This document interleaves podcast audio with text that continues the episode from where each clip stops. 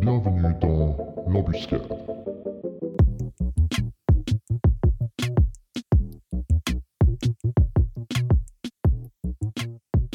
Alors, je suis aujourd'hui euh, dans un nouvel épisode de l'embuscade avec Claude Martaler. Comment tu vas, Claude?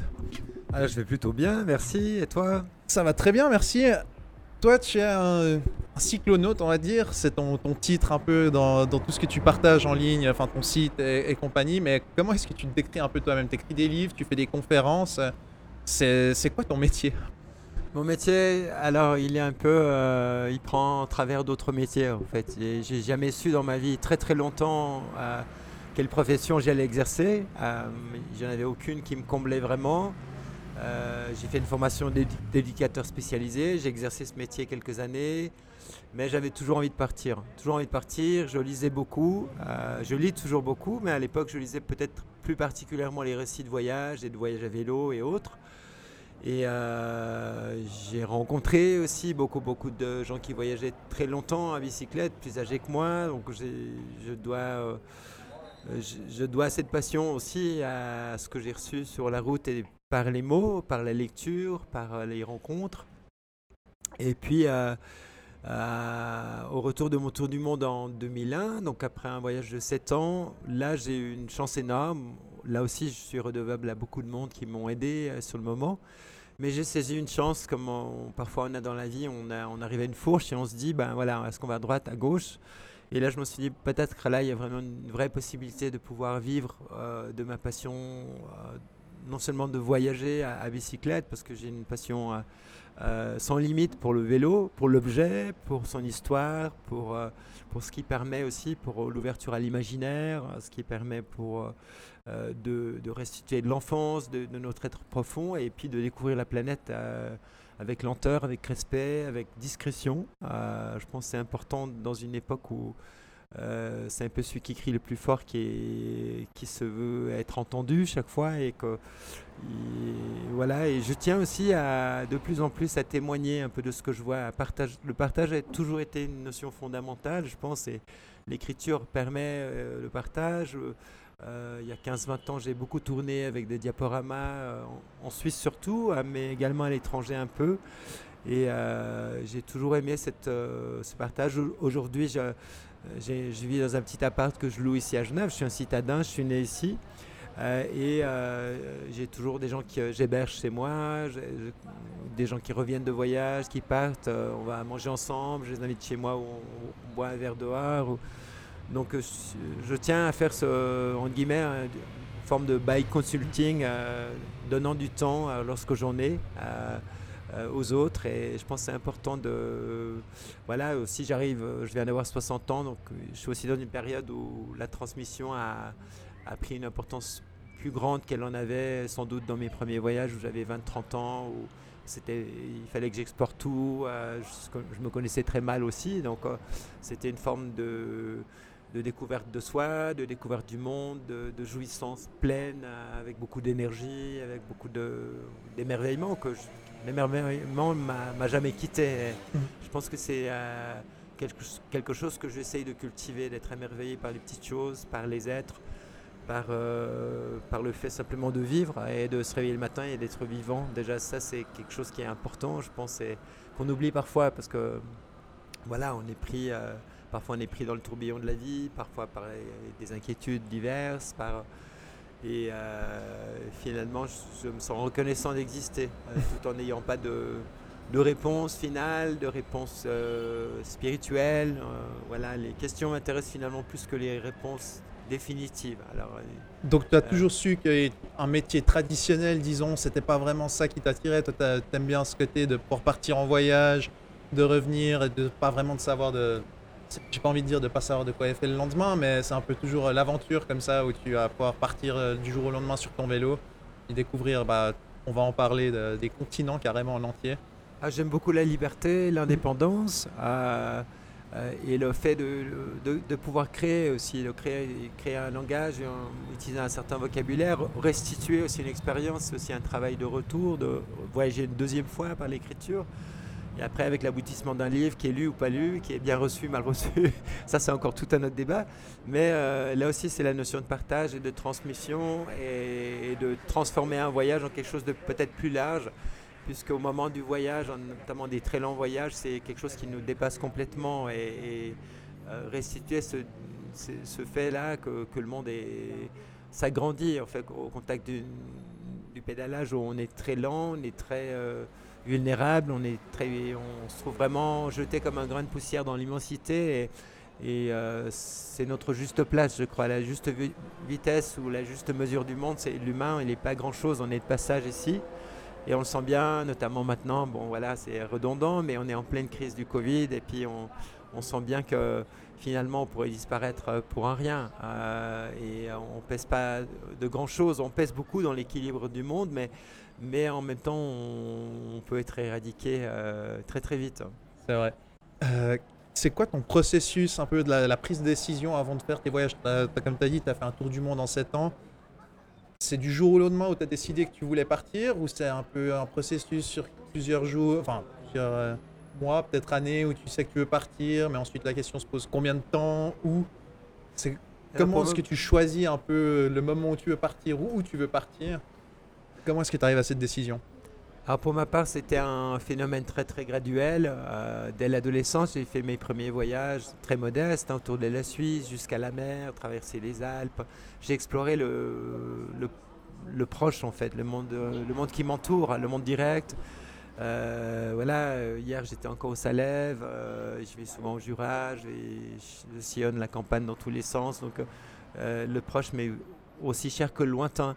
Mais disons, c'était un peu, je prends souvent cette image d'un caillou qui tombe dans l'eau puis qui crée des cercles concentriques. Pour moi, c'était vraiment comme ça que euh, ça a été quelque chose de aussi au niveau qualitatif. Le lointain était euh, très lié à la qualité pour moi, ou à quelque chose de. C'était aussi l'époque où, euh, où le lointain était très valorisé, à l'inverse d'aujourd'hui où voilà l'avion euh, suscite beaucoup de débats euh, au niveau de la pollution, au niveau de la destruction de l'environnement en général. Euh, et donc, on a aussi d'autres éléments qui sont entrés avec la modernité et qui, pèsent plus fort qu'à l'époque. Et pour moi, c'était le développement au niveau géographique, au niveau distance, c'était aussi un développement intérieur. c'est très lié. les méridiens des mains, c'est aussi les méridiens de la planète. Les, chemins, les rues se sont transformés en routes euh, et tout se développe un peu comme ça. Et j'ai découvert le vaste monde graduellement avec des expériences euh, aussi euh, courtes d'abord, sur des distances, sur des pays voisins jusqu'à Istanbul, jusqu'au Maroc. Et puis c'était le début d'autres continents. Et j'ai toujours su que ce qui m'intéressait, c'était ce qui était au-delà, au-delà des montagnes, au-delà, de, au-delà du col, euh, parce que la notion de col m'est très chère. Et, du coup, euh, c'était euh, aussi beaucoup de curiosité que j'ai eue depuis l'enfance, je pense, et, et qui s'est aiguisée aussi au contact des premiers voyages qui m'ont tellement insufflé de bonheur et tellement... été aussi très admiratif de gens qui partaient jusqu'au Japon, jusqu'en Australie à vélo étaient plus âgés que moi, qui avaient plus d'expérience, mais surtout ils avaient beaucoup plus de temps. Et euh, je me suis dit un jour je veux faire comme eux, c'est ça qui m'anime, c'est ça qui, me fait brûler, qui me fait vibrer. Et finalement si un, jour j'arrive à faire ça, euh, euh, je serai comblé. C'est ça que j'ai envie de faire. Je, le savais instinctivement ou un peu inconsciemment, c'était très vague, mais et toutes les lectures que je faisais dans ce sens, ça me ça m'encourageait à partir. J'ai l'impression que c'est plus vraiment un voyage, mais en fait c'est un, style de vie au final où tu, oui, tu as un objectif, mais tu plus en voyage euh, d'un point A à un point B. C'est qu'au final, tu, sais où tu vas finir, mais tu as bien aimé pouvoir juste partir et pédaler un peu comme ça. Euh. Oui. Toi, tu partais avec. Euh, bon, alors, de nos jours, on a des GPS un peu comme ça en permanence sur notre téléphone. Toi, tu préfères partir carte à la main, j'ai lu au début, en tout cas, tes premiers voyages, j'avais pas encore de GPS, on va dire. comment est-ce que tu préfères voyager Tu préfères partir avec une carte et ne pas vraiment savoir, peut-être te perdre, euh, sans savoir exactement où tu es Justement, quand tu pars pour 7 ans, tu n'as plus vraiment de, de jours euh, où tu dois arriver à une certaine destination. Comment est-ce que tu, tu prends ce, départ de voyage un peu euh, voilà, où tu n'as pas de carte, enfin où tu as une carte, mais tu n'as pas un, point qui te suit.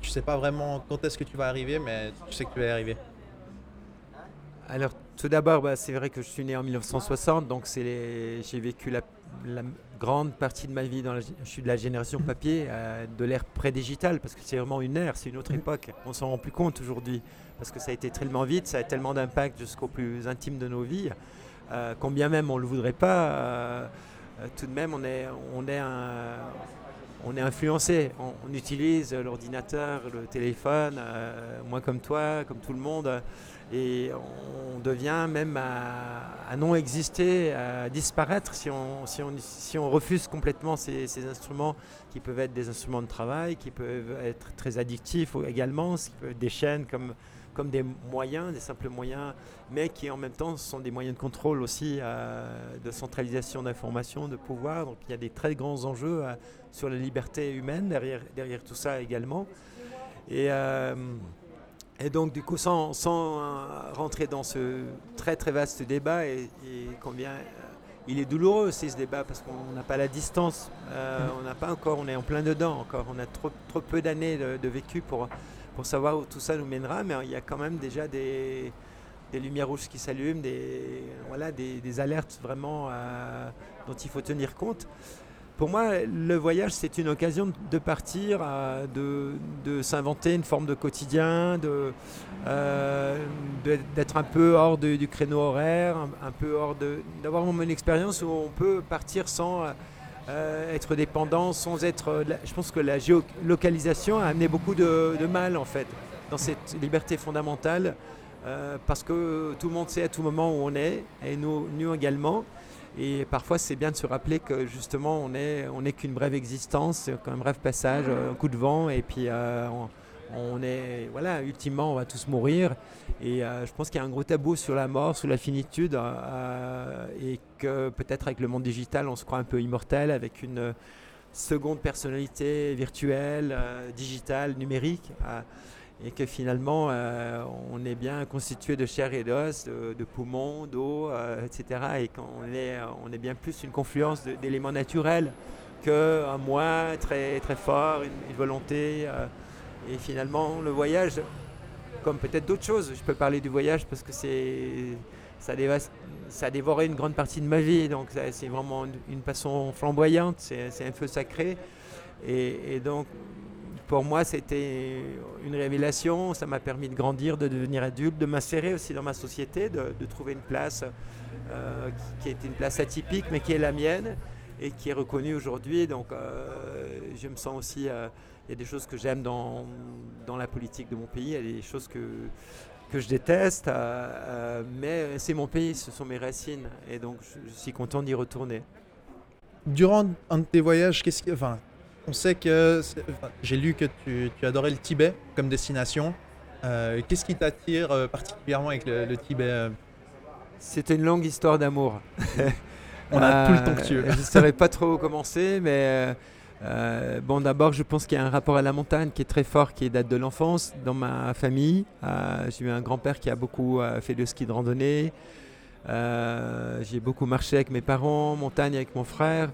Euh, et puis quand on est né dans le bassin genevois, on a des montagnes qui nous entourent.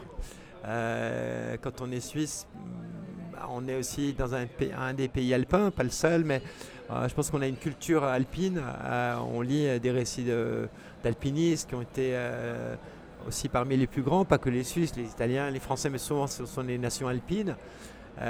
Donc j'ai un peu baigné là-dedans et, donc mon, rapport euh, à la géographie est très, euh, est très en rapport avec la pentitude, avec euh, l'altitude. Et j'ai été chercher cette, hauteur, cette, cette forme d'élévation, une tentative d'élévation intérieure également. Je ne sais pas si chaque fois j'étais à la hauteur des, des montagnes que j'ai fréquentées, mais j'ai tenté ça. Et euh, c'était une façon de m'échapper aussi du peut-être du quotidien, de la plaine, euh, de quelque chose qui me paraissait peut-être trop plat euh, dans tous les sens du terme, un peu morne peut-être. et c'est vrai que le voyage, c'est une forme d'intensification de la vie qui peut devenir une drogue, une drogue dure. hein. Et le vélo, pareil, ça peut être une drogue dure. Et donc voilà, je le revendique pas forcément, mais j'ai vécu ces moments d'addiction et ces moments de manque aussi terribles parfois, euh, tant au niveau du voyage que, du, que de l'effort physique proprement dit du vélo. Et là, j'ai perdu le fil de ta question, du coup. C'était pourquoi le Tibet, mais euh, Voilà. c'était très bien Et aussi. donc, voilà, et donc euh, le rapport à toutes les populations himalayennes m'a été, euh, c'était un coup de flash comme on peut avoir souvent dans les premières histoires d'amour avec une femme, avec un pays, avec une région, avec, avec un travail, avec un lieu, avec, avec toutes sortes de choses, avec une rencontre, quelle qu'elle soit. Et pour moi, l'Himalaya était vraiment une forme de révélation et quelque chose de très très très puissant, de très fort. Après, j'ai beaucoup aussi lu euh, sur ce pays, euh, cette région, parce que ça, presque jamais dans l'histoire, euh, le Tibet n'a été un pays, avec une forme de nostalgie très très grande liée au mythe du Shangri-La, de, ce pays derrière le pays, derrière la montagne, cette forme d'utopie géographique que, peut être le Tibet dans, la littérature occidentale particulièrement. Et euh, une sorte de cause perdue également d'Éden, de, paradis perdu de l'enfance. Donc ça charrie tout ça, euh, qui est à la fois myth- mythologique, réel, euh, historique. et puis j'ai eu un, oui, une, histoire d'amour vraiment très très forte avec la population tibétaine, avec la culture. Je ne suis pas bouddhiste, mais j'ai beaucoup d'admiration pour, pour cette forme de vie, à la forme de vie nomade également. Euh, tout en ne faisant pas d'illusions, parce que j'ai beaucoup écrit là-dessus d'articles de presse en étant très critique par rapport à, à l'invasion chinoise. donc il y a aussi une réalité très crue, euh, très factuelle, très violente aussi sur place, avec une beauté aussi lancinante et une, forme de pureté euh, de l'atmosphère, des, formes très simples de la montagne et très, très pures. Retourné plusieurs fois, il me semble, au Tibet, hein, c'est correct, euh, durant plusieurs voyages. Est-ce que, enfin, dans plusieurs de ces régions, qu'est-ce que c'est les plus gros changements que tu as pu voir bah, entre, dans ces années euh, 80-90, euh, justement avec le- la période euh, ex-communiste, disons, euh, enfin, ex-URSS, et euh, maintenant ce pays, enfin, ces pays dans cette région de ce qui est de Alors, on, parle de- on, parle de la Ti- euh, on parle du Tibet ou de Pas forcément. centrale, de- ou- dans tous les voyages que tu as fait, tu as dû voir des gros changements dans des régions où tu es repassé euh, plusieurs fois. C'est quoi le, les- le plus gros changement que tu as vu dans une région, euh, outre euh, politiquement, mais culturellement aussi Euh, Je lisais par exemple dans ton livre qu'il y a euh, en Ouzbékistan, il me semble, où les, les gens bah, parfois volaient les femmes, enfin volaient leurs femmes. Au Kyrgyzstan. Kyrgyzstan, voilà, merci. Euh, et en fait, bah, c'est des choses, tu arrives dans un nouveau pays, comment est-ce que tu fais pour t'adapter un peu à leur culture quand euh, faut essayer d'éviter de mettre les pieds dans le plat, disons?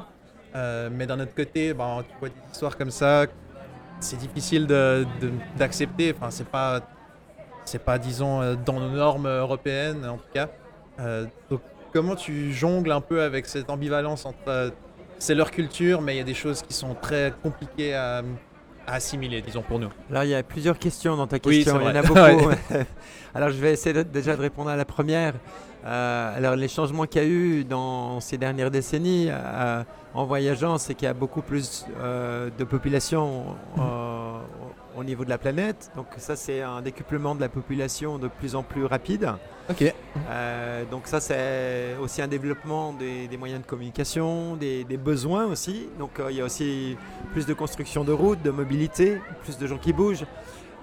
Jusqu'avant le Covid, on était 1,4 milliard de touristes. C'est un chiffre jamais atteint dans l'histoire humaine. Juste pour le tourisme, hein, pas pour le travail, ni pour la migration, ni pour quelle que soit la raison de, voyager. Donc la mobilité n'a jamais été autant exacerbée et pour euh, atteindre ce, niveau de mobilité, il y a aussi euh, une construction d'infrastructures euh, qui, qui n'a jamais été égalée non plus. Donc ça, c'est des bouleversements très grands, beaucoup de nuisances supplémentaires dues à cette croissance de la population au niveau de l'espace. Euh, donc il y a un mitage du territoire très très grand euh, au niveau mondial. Il y a de moins en moins d'espaces sauvages, de moins en moins de zones de silence. euh, et ce sont, il y a de moins en moins de forêts, de- d'espaces vitaux, de zones qu'on laisse à l'abandon. Il, y a une- maladie euh, très moderne qui est d'aménager le moindre territoire, euh, d'en tirer parti, de monétariser la, moindre substance organique, euh, ce qui va jusqu'à dans nos villes à, mettre de la publicité vidéo dans chaque mur qu'on peut, parce qu'un mur, ça suffit pas qu'il tienne la maison, il faut encore qu'il rapporte. Donc c'est un peu ça, cette, cette folie qui n'est pas nécessaire, mais qui nous pousse tous en avant. Et enfin voilà, là aussi c'est un vaste débat qui pourrait nous entraîner sur d'autres questions encore. Mais fondamentalement, je crois que c'est la, la population qui, a décuplé en fait, et ça, ça change toutes les réalités. euh, du monde, mais euh, sans doute ça l'a toujours été, mais il y a une accélération aussi. Euh, et le monde digital a encore, encore, encore accéléré tout ça et a lié les gens sans les sans brûler l'ignorance qui a, qui a de l'altérité en fait, chacun de nous. Est-ce que tu penses des fois au fait que tes livres en fait encouragent le tourisme et du coup encouragent le voyage et la construction de ces routes, et de prendre l'avion aussi? Parce qu'il n'y a pas tout le monde qui a le temps ni euh, les jambes pour faire les voyages que tu as fait. Donc les gens partent euh, avec en avion et au final tu contribues un peu à ce, décuplement du tourisme quoi. Alors c'est une excellente question et je suis content que tu la poses parce que peu de, je dirais dans le monde du journalisme, peu de, peu de monde se la pose en fait. Parce que euh, lorsque les gens me demandent, ils vont, ils vont me dire voilà, tu es un grand voyageur déjà, donc ils vont pas dire simplement que je suis quelqu'un qui aime voyager, mais je suis un grand voyageur c'est un peu dérangeant, c'est un peu embarrassant d'accueillir ce titre en soi. Et, finalement, euh, oui, euh, il y a une forme de responsabilité qui est douloureuse. Hein, euh, on entend souvent des, des, Himalayistes, des alpinistes qui disent ben, à mon époque, on, est au camp de base, on était juste une ou deux experts, on se parlait entre eux, entre nous, on était solidaires. Aujourd'hui, on arrive dans un camp de base. Mais oui, mais qui c'est qui a commencé Il y a eu des pionniers. Donc, l'histoire a, une longue. une longue euh, le, voyage, a une longue histoire. Et l'histoire du voyage européen, on va dire, euh, des Blancs, euh, pour simplifier, aussi, c'est aussi une, vision du monde qu'on charrie derrière soi. Et, donc, du coup, elle a fait beaucoup de tort aux populations locales, en, débutant avec l'ethnographie, l'ethnologie. Euh, l'anthropologie, euh, toutes les sciences de l'humain, la sociologie, etc. On, va analyser les gens, on va aller sur place, on va... Voilà, les missionnaires aussi, les premières euh, missions catholiques, etc., religieuses, viennent avec une représentation du monde très, très stricte, très, très destructive des, cultures ancestrales et très non respectueuse, en fait, destructrice, dévastatrice. Et donc oui, j'y contribue et je me pose beaucoup de questions. Je me pose des questions en me disant est-ce que je vais encore euh, prendre l'avion pour, euh, pour faire des voyages lointains, pour raconter mes, des récits, parce que, parce que le voyage nourrit mon écrit et, euh, l'écrit nourrit mes voyages réciproquement. Donc c'est une question à laquelle je n'ai pas de réponse définitive, mais c'est un thème qui me traverse. Et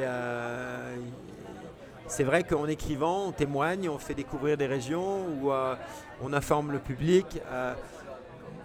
Euh, c'est vrai, c'est vrai, je, prends une part de la responsabilité et elle m'est pas toujours agréable, cette forme de responsabilité. D'autre part, je suis très critique aussi par rapport au, euh, dans tous mes écrits et puis plus particulièrement dans mon dernier livre, j'ai mis encore plus l'accent sur la géopolitique qui m'est très chère et je dénonce beaucoup de choses également. Donc je ne suis pas naïf euh, disons, par rapport à la situation géopolitique des, lieux que je traverse. Et je tiens à témoigner euh, de, ce que je vis et de ce, que ce dont je suis témoin. Donc euh, le témoignage m'est important. Et je pense que l'approche journalistique ou la, un peu l'angle d'incidence de ce que je vois est très important. Et j'essaie de cultiver une responsabilité du regard. Je ne sais pas si j'y arrive toujours. Tu, parles de, politique justement, les régions dans lesquelles tu as voyagé. Est-ce qu'il t'est arrivé d'avoir envie de t'impliquer j'ai pas envie de dire politiquement vraiment, mais de t'impliquer un peu plus à ton retour pour essayer de faire changer les choses autres que par le témoignage de tes voyages? Alors, je me suis impliqué parfois ponctuellement pour des causes. Euh, je ne veux pas trop en parler parce que c'était des, engagements ponctuels. J'ai fait des, des soirées diaporama pour soutenir des causes. Euh, et puis, euh, je réfléchis aussi. Bon, voilà, je peux pas vraiment parler, mais j'ai failli partir comme journaliste sur un bateau de, sur l'Aquarius à l'époque. Ça l'a pas fait pour des raisons qui qui me sont pas propres, hélas. Et je, suis très, je suis de près la, la situation des migrants. voilà, donc c'est des questions qui sont brûlantes en moi et peut-être qu'un jour je franchirai le pas pour euh, pour essayer euh, euh, de m'appliquer personnellement, soit à titre personnel, soit également en, peut-être en collaborant, en contribuant au quotidien et en, écrivant des, articles de presse. Donc tu écris des livres, tu fais des conférences, tu, fais beaucoup de choses différentes. Pour ce qui est de la partie mécanique, quand tu pars en voyage, est-ce que tu as un peu appris sur le tas pendant tes premiers voyages comment réparer un vélo? Ou est-ce que tu as pris des cours? Euh, C'était à une époque où il n'y avait pas encore Internet, où tu pouvais pas encore regarder une vidéo en ligne sur comment changer euh, ta, chaîne. Comment est-ce que tu as appris un peu à, à voyager? Est-ce que ça a été un apprentissage de comment voyager? Ah, C'était quelque chose de là aussi graduel, quelque chose d'organique. Je me souviens euh, quand j'étais euh, au collège, donc euh, dans ma petite vingtaine, on va dire, pas encore ou comme ça. j'étais avec une compagne avec qui on a partagé tous les étés à partir à, vélo. Et, à l'époque, le triple plateau, ça n'existait pas en Suisse. Donc j'allais à Annemasse et j'allais dans un magasin de vélo qui n'existe plus. C'était deux, deux frères, de, qui étaient déjà passablement âgés. Et ils me voyaient chaque fois débarquer, acheter des pièces. On a sympathisé. Et en fait, je montais un triple plateau, je rentrais à la maison et j'essayais de bricoler le triple plateau sur nos cadres d'origine parce que je lisais dans des magazines français des récits de voyage qui me disaient mais il faut un triple plateau pour partir en voyage, pour l'école, avec le poids des sacoches. Et j'ai appris comme ça en fait. Et les crevaisons, ben, pareil, j'ai essayé. Après, je, suis parti avec, beaucoup d'ignorance, beaucoup de naïveté, de candeur. Et, puis, euh, des gens m'ont aidé dans mes voyages à réparer, m'ont montré. euh, et puis, petit à petit, j'ai appris sur le tas. Donc, euh, je dois dire que c'est pas une passion, le bricolage ou la mécanique de vélo, mais euh, j'ai appris et puis euh, je suis plutôt un mécano d'urgence. Euh, je me débrouille sur le tas s'il faut, euh, euh, mais euh, ma passion c'est le voyage et c'est l'écriture, c'est pas la mécanique en soi. Mais j'ai une très très grande, euh, j'ai un grand amour pour la mécanique du vélo parce que je trouve que c'est une mécanique très honnête. hein. Tout, tout, euh, euh, tout ce qu'on euh, jusqu'à preuve, euh, enfin jus- jusqu'à l'évolution euh, future du vélo, maintenant il y a l'électronique qui s'introduit d'une manière assez brutale et assez intensive dans, un cadre de vélo, dans un, dans un, guidon qui se transforme en, cockpit un petit peu euh, et qui va l'être sans doute de plus en plus. On pas, on a, c'est le début, mais jusqu'à preuve du contraire, on a tout ce qu'on voit sur le, tout est apparent sur un vélo. Donc on n'a pas besoin de démonter, on peut tout redémonter tout, tout monter. Euh, donc euh, c'est l'indépendance ça aussi. C'est quelque chose, c'est un euh, le vélo, il a quelque chose de euh, vraiment de libertaire, d'anarchiste parce qu'il est, il est vraiment libre. C'est un être, on tourne le guidon à droite, il nous, il nous transmet cette forme, cette liberté qu'il a dans son âme, dans sa construction même. Euh, il a beaucoup de symbolique, il a des triangles, des cercles. euh, donc c'est c'est un, c'est un véhicule dont, le rendement énergétique est inégalé. Euh, il a le rendement énergétique d'un saumon, d'un martinet euh, qui vole dans les airs. Donc euh, voilà, donc il a, des choses, il a des valeurs fantastiques. D'ailleurs, les publicistes se sont emparés pour vendre des avions, des soutiens-gorge, des chocolats, et Dieu sait quoi. Parce que ces valeurs très humaines, très vitales, très, fondamentales ont été reconnues. Donc voilà. Mais euh, voilà, donc la mécanique, on va dire, euh, euh, la mécanique m'intéresse pour sa symbolique plutôt, pour aussi, ben voilà, il faut bien se débrouiller un peu sur le tas aussi. Mais c'est pas, voilà, j'ai appris ça de petit à petit. Mais je suis pas un mécano, mécano né, j'ai pas des mains de mécano non plus. Voilà. ça, me rassure parce que mon premier voyage c'était aussi comme ça. Je suis parti sans savoir ce que je faisais. J'ai eu de la chance de rencontrer des gens qui m'ont beaucoup aidé. Je me, je me- j'y pensais pendant que tu parlais. Ton livre, euh, euh, quand tu parles, c'est très poétique sur le vélo. Euh, Tu parles de, de Voyage céleste du dernier. Voilà, exact. Voilà. Euh, donc voilà, le- ton dernier livre, est, euh, je, je t'écoutais un peu. C'est vrai que quand tu parles du vélo, tu t'enflammes un peu, ce qui est, Oui. ce qui est magnifique. C'est, je me posais la question quel est ton processus quand tu écris un livre? Est-ce que c'est pendant la journée euh, ton esprit vagabonde et tu finis par écrire un peu les- des parties du livre comme ça et tu les notes au fur et à mesure du voyage ou est-ce que c'est en arrivant à la fin de ton voyage que tu te poses et que tu écris? Alors, pour ma part, les- le, voy- le voyage ou le, le mouvement a toujours été lié à l'écriture et réciproquement. Donc ici, euh, oui, quand je, travaille comme journaliste, euh, je le fais un peu moins ces dernières années.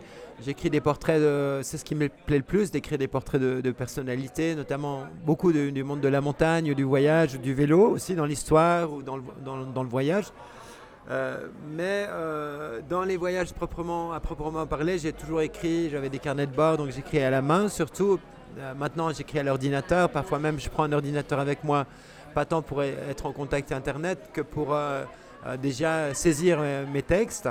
Par contre, sur la journée, euh, j'ai souvent un petit carnet de notes dans ma sacoche avant et parfois j'ai une idée comme ça qui me, qui me paraît extra- extraordinaire sur le moment. Et puis quand, quand le soir je la reprends, je me dis bon, c'était un peu une lubie, un peu une illumination euh, qui était parfaite, euh, qui a illuminé ma journée, mais, mais sans plus et qui va s'éteindre, euh, qui va jamais tomber sur un.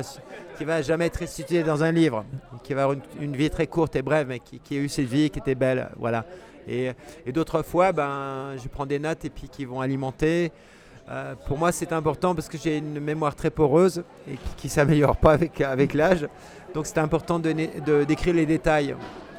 Et, les détails, euh, comme dans la vie quotidienne, ce sont les petits riens, les presque riens, les je ne sais quoi, c'est toutes ces, choses un peu imperceptibles euh, qu'on saisit ou qu'on on sent mais qu'on n'arrive pas à décrire parce qu'on n'a pas les mots pour le dire.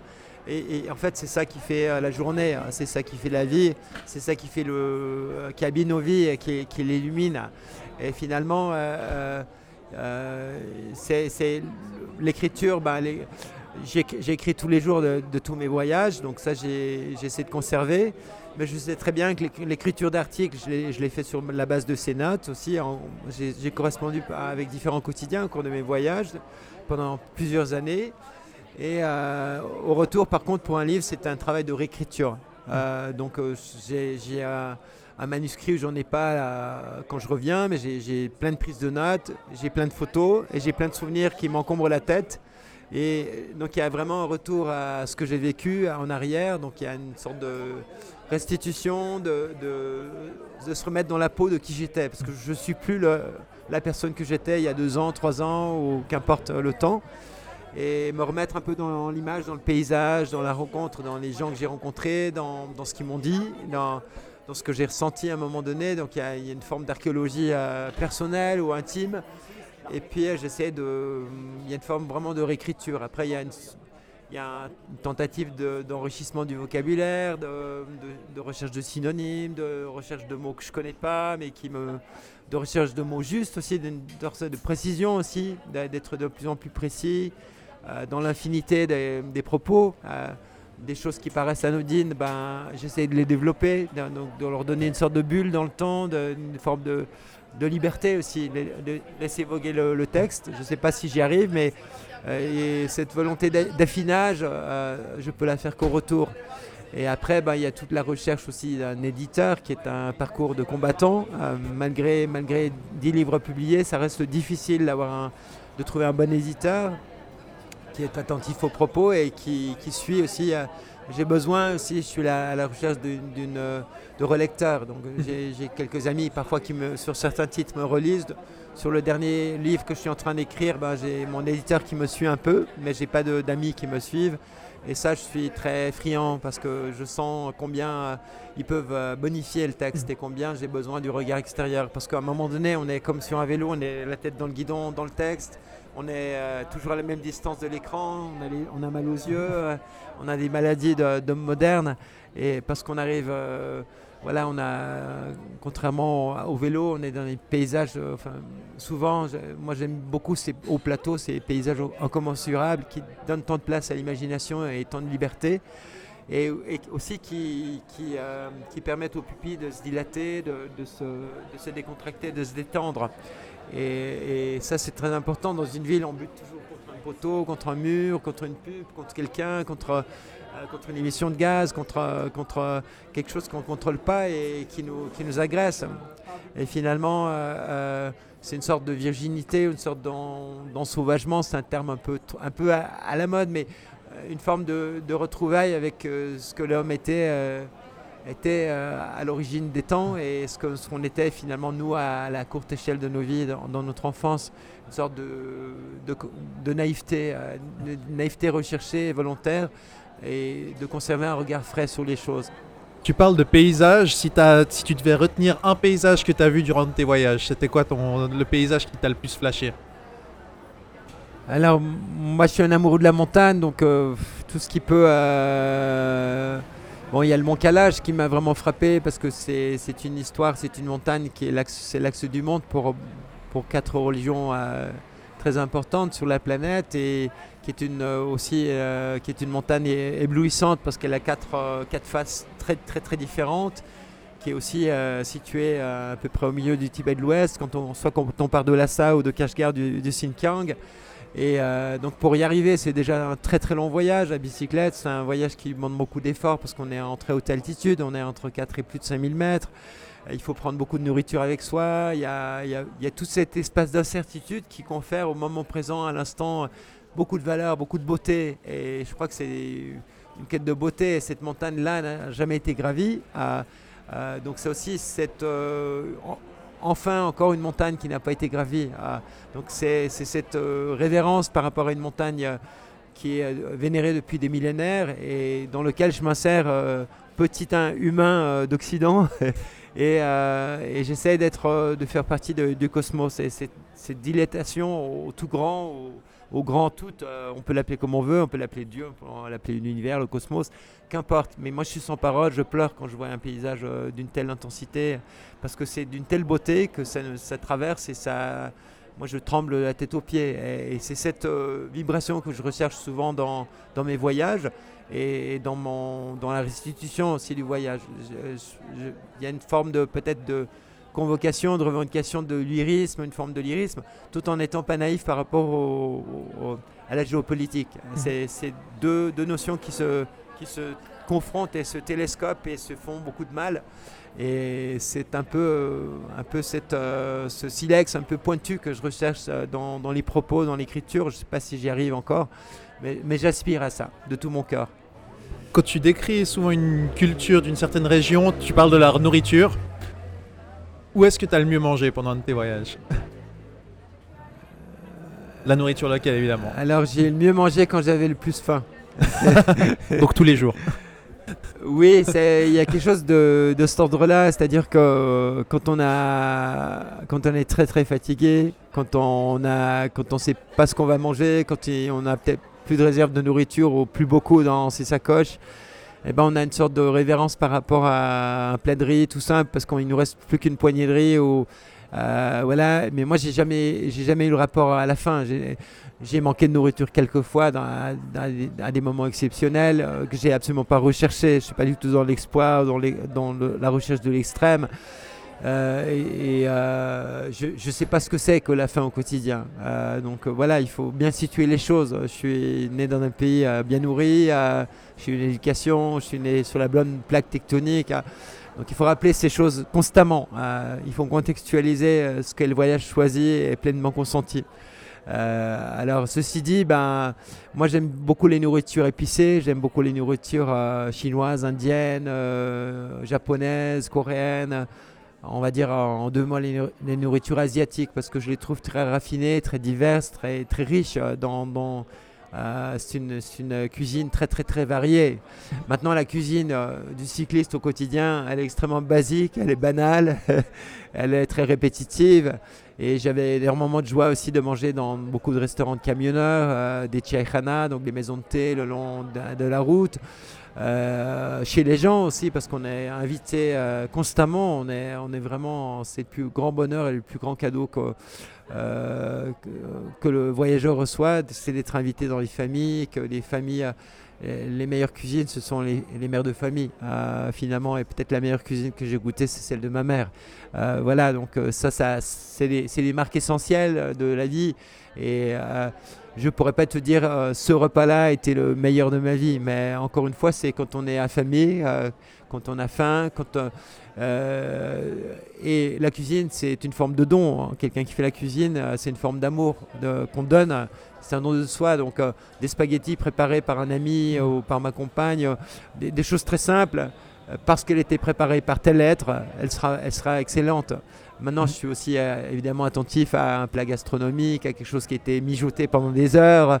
Je fais cette différence, mais je fais surtout la différence de le repas, c'est fait pour être partagé. Il n'y a que chez nous qu'on mange seul. Euh, euh, et, chez nous, c'est une petite pointe d'épingle sur la, taille de la population mondiale. Si tu devais convaincre nos auditeurs ou que tu dois essayer de convaincre quelqu'un de, de reprendre les voyages à vélo, enfin de commencer à faire des voyages à vélo, qu'est-ce que c'est quoi le point que tu peux leur vendre en fait, qui est la, chose qui, est- enfin qui devrait les attirer le plus dans, dans le fait de faire un voyage à vélo? Alors je dirais, que la conviction m'intéresse pas beaucoup comme, comme notion parce que euh, euh, moi je suis plutôt dans, dans l'inspiration et c'est plutôt ce qui me touche, euh, c'est d'être inspiré et si j'arrive moi-même à inspirer d'autres personnes, je me sens un petit peu un petit chaînon dans, dans, cette longue chaîne de connaissances ou la chaîne du vélo. On peut, voilà, on peut faire des images à droite et à gauche et j'adore. Euh, aussi, j'ai un langage très imagé, très métaphorique. Le vélo, c'est aussi un instrument métaphorique qui me permet de raconter euh, d'autres histoires. Euh, donc du coup, moi, je suis plus à... j'aime pas le terme de convaincre et j'aime pas non plus le terme de... j'aime bien inspirer finalement et j'aime beaucoup quand, des jeunes de ton âge ou plus jeunes m'appellent ou me, voilà, me téléphone, me, me lance un email en me disant voilà j'aimerais bien te rencontrer, je pars en voyage ou je reviens d'un voyage, j'aimerais discuter un peu avec toi. Et là, si, pour autant je suis pas dans une activité d'écriture ou si pas, si je suis pas à l'instant de partir pour autre chose ou, ou euh, si je me rends pas à l'étranger, ben j'essaie de donner du temps et c'est peut-être là que j'essaie de redonner un temps soit peu, de très très peu en fait finalement de tout ce que j'ai reçu. Je suis aussi couvert d'une immense dette de reconnaissance de gratitude aussi euh, par rapport à beaucoup de monde, euh, par rapport à la planète, mais aussi par rapport aux êtres les plus chers, mes parents, mes amis d'enfance et tous les gens qui m'ont aidé constamment et qui m'aident encore et qui, qui me renvoient aussi des choses essentielles dans la vie. Et donc du coup, j'essaye de donner du temps. Et c'est pour ça que quand tu m'as appelé, j'ai tout de suite dit oui. Et je ne vois pas forcément une interview comme une forme de publicité, mais plus une forme de partage et d'inspiration. Et, et voilà, donc, donc du coup, c'est, plutôt à ce niveau-là, de, je pense qu'on du, peu de, de, de, de, la finitude de notre existence. On peut donner, on inspire, on expire à chaque moment, et si on peut donner du souffle à des propos, ou des envies, ou des projets, ou euh, à d'autres, euh, c'est tout ce qu'on a tout ce, qu'on ne peut pas donner, comme le dit le proverbe indien, est, perdu finalement. Et on se rend compte de ça peut-être aussi avec l'âge, un peu plus. Comment se passe le retour après un voyage bah, On a fait de 3 ans, de 7 ans, de revenir et du jour au lendemain de plus avoir, enfin, de plus avoir l'obligation de pédaler? Enfin, c'est pas forcément la chose que tu vas faire le lendemain. Est-ce que tu as besoin d'un temps d'acclimatation? Est-ce que comment ça se passe? C'est une bonne question parce qu'on isole souvent euh, le voyage ou le voyageur. voilà, on l'associe à l'exploit, on, le porte au nu, voilà, il est sur une estrade, il est sous le feu des projecteurs parce qu'il a fait un long voyage, parce que voilà, c'est un accomplissement en soi et que, peu de gens peut-être ont l'occasion de faire dans leur vie, qu'importe. Mais on parle rarement de l'avant-voyage ou de l'après-voyage. Et finalement, un voyage, c'est pas, c'est jamais un but en soi. C'est toujours une étape, c'est une forme de recherche, de quête, de fuite. Enfin, il y, a un doux mélange de plein de euh, plein de, choses qui s'opposent ou qui, ou, qui se complémentent. Euh, là n'est pas forcément la question, mais le retour c'est une très bonne question parce que c'est, moi je l'associe et, et, je, le revendique comme un processus de deuil. Peut-être tu as lu là-dessus. Bon, c'est, notre doctoresse suissesse, suissesse euh, Kubler-Ross, qui, est, d'ailleurs euh, décédé il y a bien des années, qui a, vraiment euh, développé ça par l'écrit. Euh, elle a décrit d'une façon très précise les cinq étapes d'un processus de deuil lorsque tu perds la perte d'un être cher, la perte de sept ans de vie, un cycle de vie, puisque c'était mon plus long voyage, ça va le rester. Euh, là, on est confronté à la colère, d'abord au déni, après à la colère, après à la dépression, après euh, à la forme de négociation et à la fin à l'acceptation. Euh, je crois que j'en ai, j'ai oublié aucune étape dans ces propos. c'est, très vite dit, c'est très mhm. mal dit, mais c'est, à peu près ça. Et donc, sachant cela, ben, on, le vit. moi, j'ai jamais vécu, j'ai vécu ça avec beaucoup, de tristesse. Aujourd'hui, je suis parfois très nostalgique par rapport à des longs voyages où j'étais plus jeune, je débordais d'énergie. J'ai toujours cet émerveillement du monde qui ne m'a jamais quitté depuis, euh, mais j'ai plus l'énergie, euh, la même forme d'énergie. J'ai peut-être plus de profondeur, j'essaye de cultiver une profondeur. Euh, et puis j'ai cette forme aussi de, très grande gratitude de la vie, de reconnaissance en me disant j'ai eu la chance de vivre tous ces voyages. À, l'époque en plus pré-digitale, à une époque qui était peut-être un peu plus lente, un, un peu plus comme ça. Alors euh, je dis pas que c'était mieux, mieux avant, mais, mais euh, j'ai eu la chance de vivre ça et la vie euh, aussi à l'époque digitale. Donc, et ça, c'est un très très grand privilège. donc, ceci dit, ben, ce- maintenant j'ai perdu le fil de, de ta C'était question. sur oui, quand tu rentres de voyage, Voilà. euh, le donc, deuil à coup, il y, faire. a il y a un coup de blues, il y a vraiment un creux de la vague, il y y a une, il y a une forme de dépression réelle qu'il faut, qu'il faut accueillir en soi et qu'il faut accepter euh, comme quelque chose de pas définitif. Moi, je suis pas, j'ai jamais été un être euh, déprimé, donc j'ai jamais souffert de déprime, de déprime chronique. J'ai des amis autour de moi qui, qui sont moins chanceux à cet égard-là et qui, sont, qui, ont, voilà, qui traversent des déprimes très fortes. Euh, voilà, et donc du coup, je suis très aussi sensible à ça. C'est aussi quelque chose qui m'interpelle et j'ai beaucoup de compassion, de- d'em- d'empathie là, pour, pour, pour le malheur des autres aussi. Et donc du coup, ça, je vis aussi avec ça. Mais euh, ceci dit, quand on revient d'un long voyage, il n'y a que nous qui avons choisi de partir. Personne ne nous a jamais obligés de partir, euh, si longtemps en plus. euh, euh, donc voilà, il y a mes amis alentours, euh, la plupart des gens de ma génération ont monté des familles, deviennent en ce moment grand-père, grand-père, grand-mère, la plupart du temps comblés. Des enfants qui, ont grandi et qui vont la plupart du temps très bien, qui ont des amis, qui ont parfois des familles, parfois pas encore. Donc moi je suis très admiratif de- des parcours des autres qui ont des parcours euh, plus classiques, mais, mais, c'est pas du tout un terme péjoratif, loin de là. C'est une réalisation parce que je vois leurs enfants qui sont bien dans leur basket, qui, je trouve ça merveilleux ah, parce qu'ils ont vraiment investi leur vie pour, euh, pour le bien-être de- des, prochains. Euh, donc du coup oui c'est une période euh, qui peut être très douloureuse que j'ai vécue telle, telle qu'elle aussi, mais aussi euh, c'est une période de crise, c'est une période aussi de renouvellement. C'était une période de mise à plat, de, euh, période aussi féconde pour l'écriture, pour, euh, pour, la, pour la réflexion. euh, donc il y a tout ça qui se, qui, qui se, qui se combattent en soi et ce sont des dilemmes aussi parce qu'on va se dire maintenant on a fait ce grand voyage, mais quoi? Euh, Maintenant tout s'arrête, on a vécu ça, c'est vrai, c'était un rêve. On a l'impression d'être dans un rêve quand on rentre de voyage. On se dit est-ce que ça a vraiment existé? Mhm. Alors je le sais que j'ai vécu euh, 16 ans de ma vie sur la route à vélo, je sais que j'ai pédalé, je n'ai pas un doute, mais en même temps ça reste quelque chose d'une sorte de forme d'éther. de- de- C'est un élément qui nous échappe parce que comme, comme le temps nous échappe. Et en fait, le voyage c'est une forme de passionnel, euh, c'est un rapport au temps en fait, passionnel, euh, de, de vécu, d'intensification très grande de, de chaque instant qu'on aimerait bien vivre tout le temps, mais on crame euh, la chandelle par les deux bouts et on n'a qu'une qu'une vie, qu'une santé, qu'un qu'un corps, qu'un voilà, qu'un temps est parti. Et, finalement, bah, on met du temps à le comprendre, ça. Et on le comprend aussi avec le passage du temps, euh, de l'âge, simplement, pas for- forcément, forcément simplement par le voyage. T'as dit, euh, bah, et maintenant Et quoi? Alors, t'as un livre qui sort l'année prochaine, tu m'as dit. Euh, tu construis une maison dans l'Arcache, euh, dans le Luberon, voilà, excuse-moi. C'est quoi les projets qui arrivent tout bientôt dont tu aimerais parler? Alors, il y a toujours des. Moi, j'ai pas eu d'enfant. Hein. J'ai, pas d'enfant, à moins que j'en ai un, un dans chaque pays. non, j'ai pas eu d'enfant, donc euh, euh, donc c'est quelque chose d'essentiel dans la vie d'un homme ou d'une femme. Et moi, pour des, des raisons euh, qui, seraient longues à expliquer, non, non pas que je ne veux pas les raconter, mais qui sont de le- que je vais raconter partiellement dans le prochain livre d'ailleurs. Euh, euh, donc du coup, moi je vis aussi beaucoup par, par, la, par le- la réalisation de projets. Et ce mes enfants, ce sont un peu mes livres, ce sont mes témoignages, ce sont, euh, voilà, ce sont mes voyages. C'est une forme de transmission et c'est une forme de peut-être euh, de quête d'immortalité, de quête de... Voilà, on emploie les grands mots là tout d'un coup, mais, mais la route, c'est un peu une forme de... Oui, de, de vie euh, permanente. Donc, un livre qui sort l'année prochaine, tu m'as dit.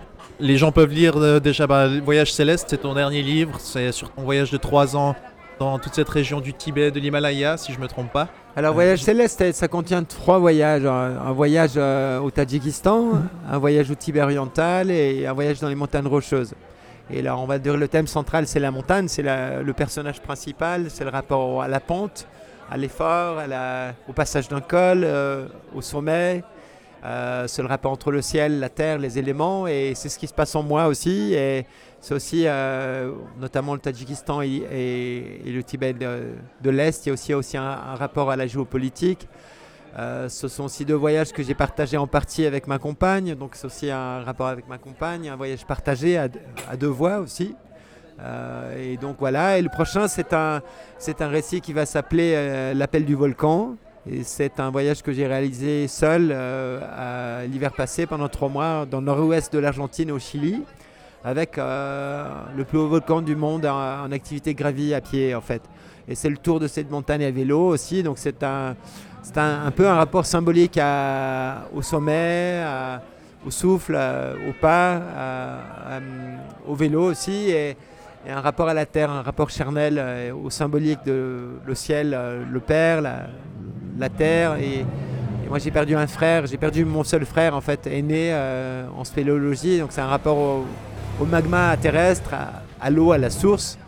Voilà, enfin voilà, sans, raconter mon livre, euh, c'est quelques pistes sur lesquelles j'ai essayé de travailler dans, dans l'écriture de ce livre, qui va être moitié un récit de voyage sur, euh, qui va commencer, qui commence sur le haut du volcan et qui descend sur euh, des coulées de lave dans, de mes versants intimes en fait, où je, me raconte un peu plus.